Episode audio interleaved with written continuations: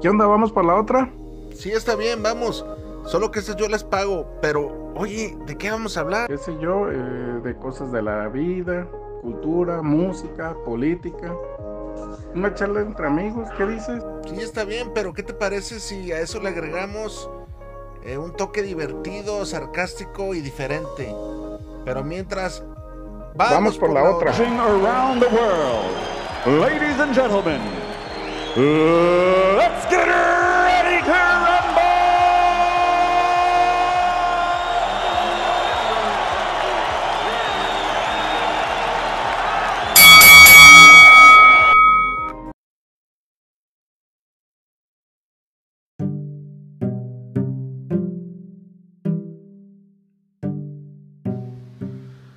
Escucha la siguiente historia, una historia que tal vez te va a parecer familiar, una historia que de verdad no tiene género, ni tiempo, ni horario, ni fecha en el calendario, diré la canción.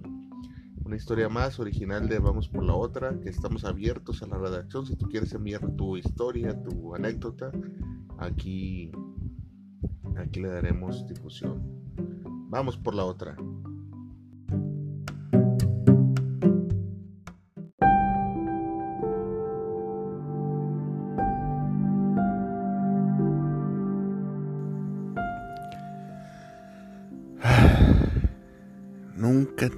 El valor de las cosas hasta que ya no las tiene. Jamás le damos sentido a lo que ya damos por sentado.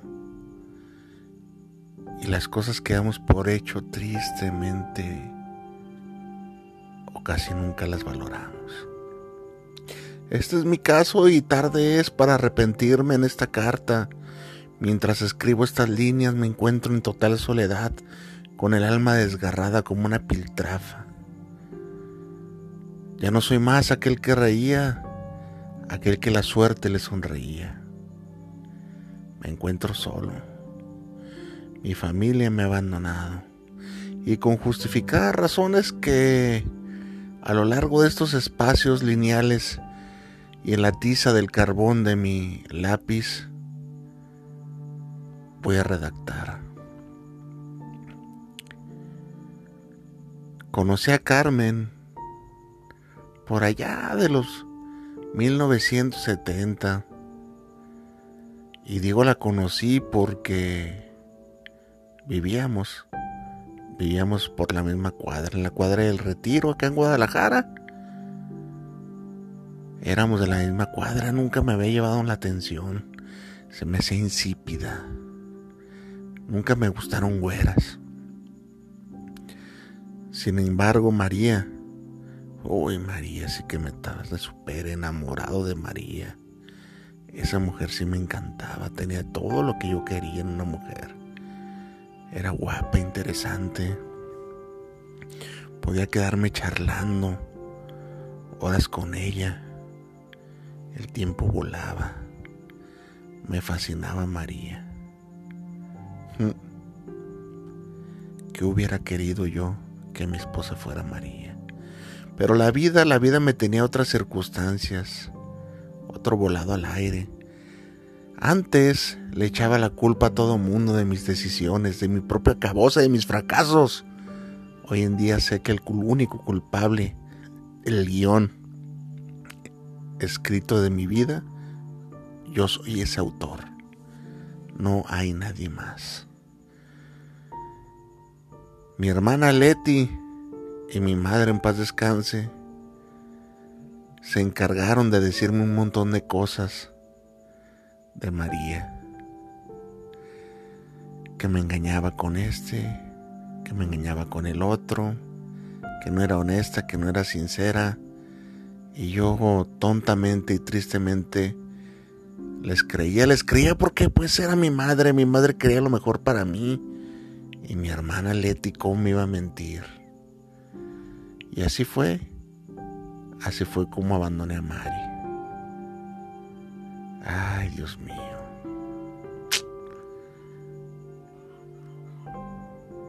De puro despecho y con el alma destrozada buscando un consuelo en el amor, me fijé en Carmen. Esa güera insípida. Un clavo saca otro clavo, por ahí escuché. ¿No? Así fue, yo sabía que ella no tenía pareja y fue como me animé y a la semana, 15 días, ya le había propuesto matrimonio. Tenía que hacer sufrir a María para que me viera a mí feliz por todo lo que me había hecho, sin saber yo que ella nunca había hecho nada. Qué estúpido fui. Los años más amargos los pasé con Carmen. No la quería. Solamente fue un capricho para sacarme de la mente a María y por haber escuchado a mi madre y a mi hermana Leti. Nunca la quise. Tuvimos cuatro hijos. Debo confesar que tal vez por castigo divino, por castigo de las circunstancias, tres de mis hijos tuvieron problemas psicológicos graves, trastornos horribles que yo nunca había escuchado ni nunca había visto. Tuve un hijo que de plano nació con retraso mental. Otros dos con problemas psicológicos horrendos, indescriptibles. No vale la pena que aquí en la carta te los mencione. Solamente uno de mis hijos salió relativamente normal, pero no quiere saber nada de nosotros. Se fue a vivir lejos. Por ahí me enteré que se hizo contador y se casó con una modelo.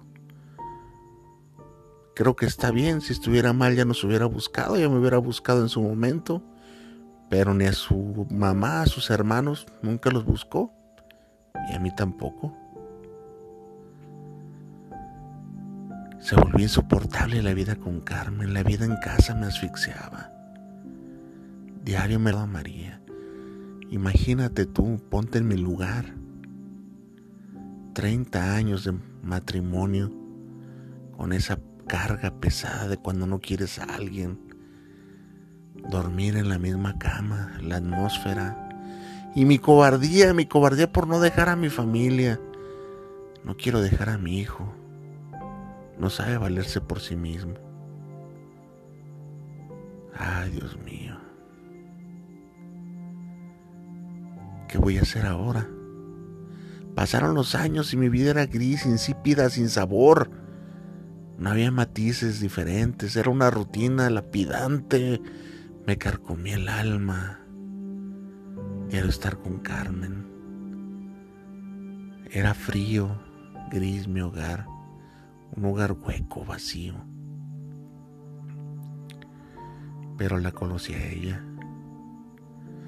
Una luz al final del camino, un nuevo amanecer 25 años. ¿Cómo una muchacha de 25 años iba a fijar en un sesentón como yo?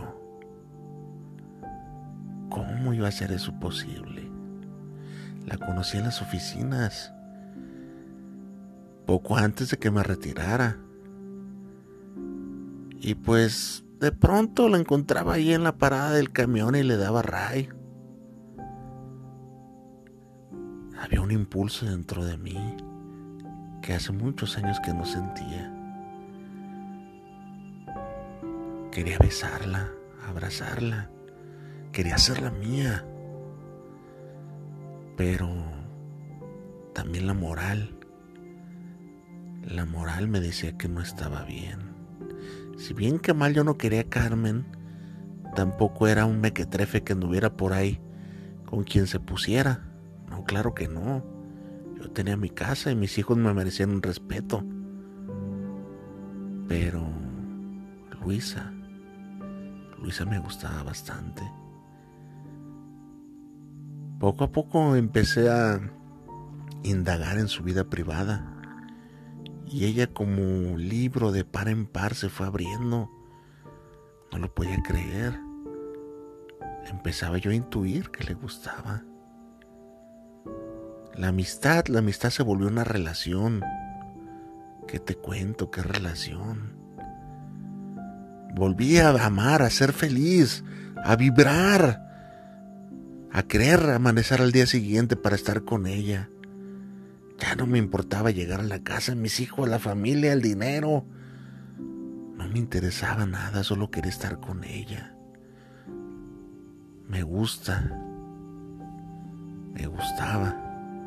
Y digo me gusta porque tengo mis recuerdos con ella y te mintiera si te dijera que ya no siento nada por ella. ¿Por qué hablo en pasado?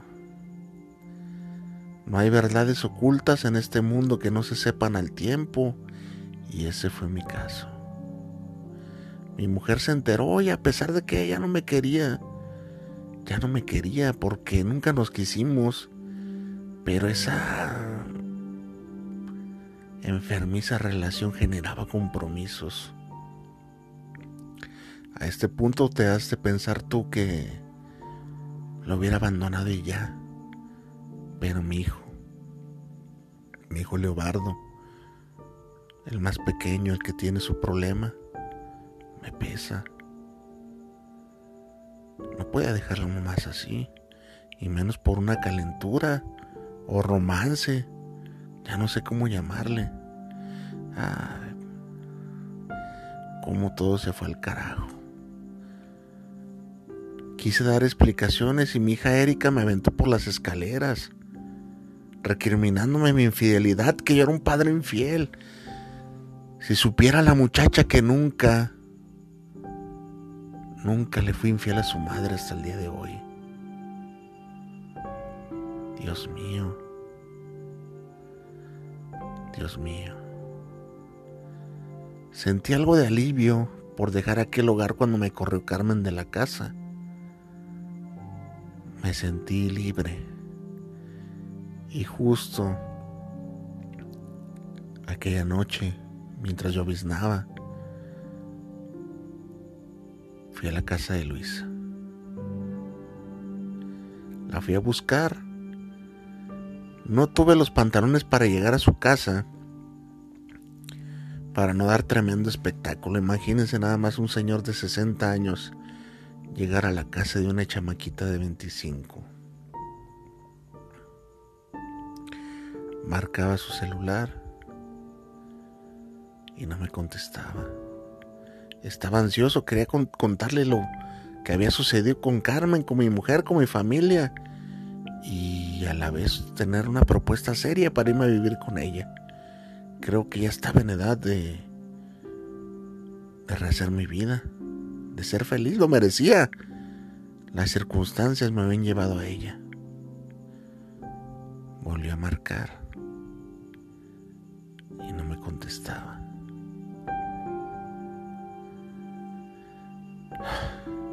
Me armé de valor. Bajé del auto y pensaba mil excusas para llegar a tocar a su casa. Me quería hacer pasar por su jefe eh, con la excusa de que tenía un trabajo pendiente para ella, o darle la liquidación de una compañera, o que mañana no iba a haber trabajo, un sinfín de cosas. Quería hablar con ella y proponerle lo de irnos a vivir juntos. Quería vivir ya con ella. Sentía, me atraía. La idea me atraía a estar con ella levantarme diario con ella, hacerle el amor a todo hora. Era lo único que, pensaba en ese momento. La bronca que había tenido en mi casa, nunca había sido feliz ahí. Ya buscaré yo los medios para atender a Leobardo, a mi hijo el pequeño. No podía ya regresar definitivamente después de la bronca que se había armado. Bueno, por allá a lo lejos. Bajo el portón había una luz tenue de la casa de Luisa y me decidí acercarme. A unos metros de llegar a la casa, en la entrada de su, de su portón, por la parte de afuera y en una banquita estaba con su novio. Un muchachillo de su edad, quizá uno o dos años más grande. Sentí como el corazón se me rompió en mil pedazos. Me pasó lo que comúnmente dicen, me quedé como el perro de las dos tortas. Por un lado mi familia, a la fecha que estás leyendo esta carta, no me puede ver. Me repudia. No tengo a dónde ir, se quedaron todos con la casa. Todos me dan la espalda. No puedo llegar a la casa, ya no me quieren ahí. Al otro día quise reclamarle a Luisa y la muy cínica me dijo, viejito, ¿qué creías que iba a quedar contigo? No, hombre, mi rey. Lo que me interesaba era tu dinero. ah, no me vengas con chantajitos a mí. ¿Eh? Si ya se te cayó el cantón allá, lo siento. Yo no voy a dejar a mi novio por ti. Qué palabras tan crueles. Inmediatamente pedí mi jubilación para no verle más. Y aunque debo confesarte que me gustaría volverle a ver, pero sé que es caso cerrado y hoy en día me encuentro solo. Aquí hay un eco enorme en este departamento que estoy rentando provisionalmente. No tengo muebles, no tengo propósito en la vida, no tengo a nadie Quiero que este mensaje llegue a toda tu audiencia para que sepan que una mala decisión puede arruinar toda la vida, como fue mi caso. Por no tener el temple, por no decir hasta aquí, por no tener convicción, por no saberme dirigir en la vida, me pasó todo lo que me ha pasado, por callarme tantas cosas. Era más fácil decirle en su momento a Carmen que no se le quería y que había sido una treta mía para deshacerme de un trato amoroso con María, pero no lo hice. Avancé con mi plan y tuve más hijos a pesar de las dificultades que tuve con ella para tenerlos. Hoy en día estoy condenado y solo. Y soy víctima de mis propias decisiones. Nadie más antes culpaba a Dios, culpaba al mundo, culpaba a Carmen, culpaba a mi madre, a mi hermana Leti. Y hoy en día estoy completamente seguro y acepto que el único responsable de mi soledad y de toda la gente que hizo sufrir con mis tonterías he sido yo. ¿Qué pasará conmigo? ¿Dónde terminaré?